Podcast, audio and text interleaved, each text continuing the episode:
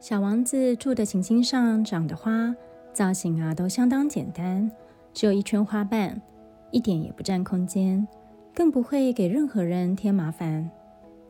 清晨在草地上绽放，入夜即缓缓凋零。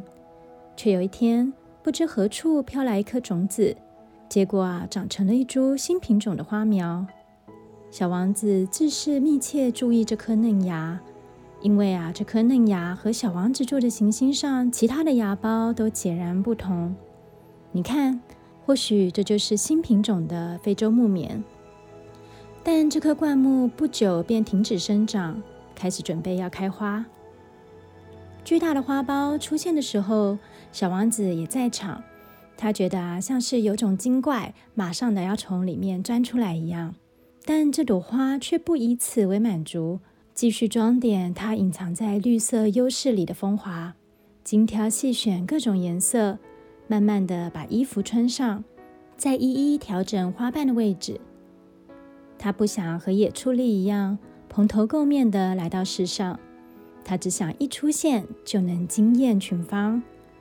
哦，没错，他最好卖弄风情，已经暗中啊打扮了好些天。一天清晨，正好是在日出的时分，他突然现身，费尽了九牛二虎之力，小心翼翼地做完了准备工作之后，他打着哈欠说：“哦，我还没睡饱呢，很抱歉，我的花瓣呐都还乱七八糟的。”可是小王子却忍不住赞叹：“啊，你真美！”谁说不是呢？花朵啊，用娇嫩的声音答道。而且我还和太阳在同一个时辰出生呢。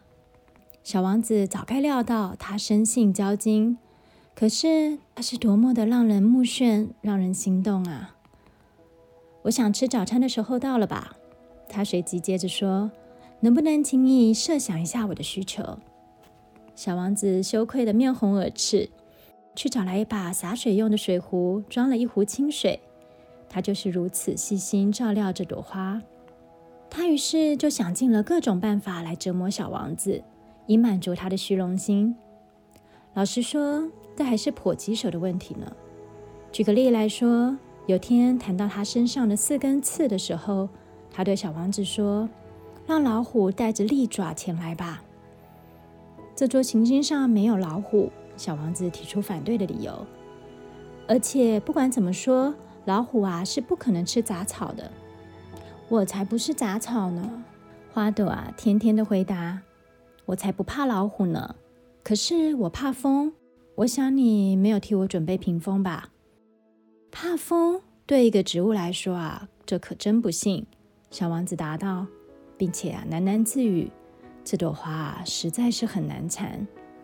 晚上，我希望你把我罩在玻璃罩里面。你住的地方气候寒冷，我从前住的地方……”说到这里，他突然打住。他到这里来的时候不过是粒种子，只是不可能知道其他世界发生的事。差点呢，就因为无心撒的小谎而让自己下不了台。他因而面红耳赤，咳了两三声，好转移小王子的注意力。屏风，你对我提起的时候啊，我就正好在想去找个屏风。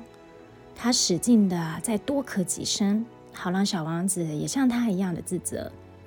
于是，小王子对他虽然仍关爱如昔，很快的就开始对他起了疑心。他把那些微不足道的事都当成了天下大事，自是深感不快。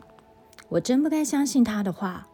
他有天对我透露：“谁啊都不该听花的语言，而只该去欣赏一下，闻闻花的香味。”我的琴心上满意了它的香气，但我却不知道要以享有它的恩赐为乐。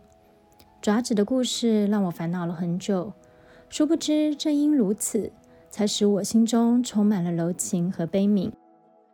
他接着又透露，事实上我不了解任何事，我早该用行为而非言语来判断事物。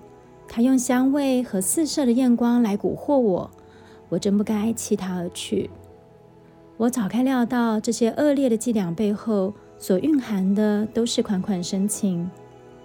花儿是那样的天真无邪，但是我太年轻了，不知道如何来爱护它。